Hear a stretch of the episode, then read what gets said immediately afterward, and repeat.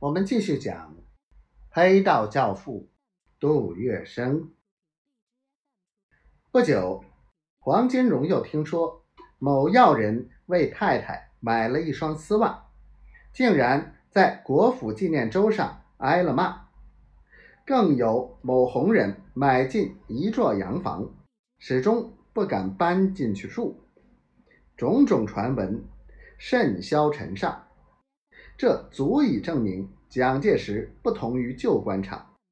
于是黄金荣举一反三，见微知著，方激起的雄心壮志立即冰消瓦解，烟腾云散。因此，他表面上声色不动，暗地里已在准备打退堂鼓。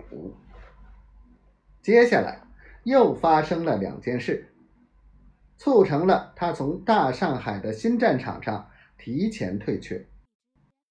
首先是他和一位年轻有为、干劲十足的国民党官员交过一次手，其次是陆兰春的新任夫君薛二突然被捉。一天，黄金荣听说上海市政府要检查各戏院演出的戏剧。这使他大为光火，他振振有词，断然的加以拒绝。租界上的事，市政府管不着。市政府派一位秘书耿家基来向他说明。耿是市政府与租界大亨间的桥梁，专负双方联系协调之责。照说，黄老板应该对他客气一点。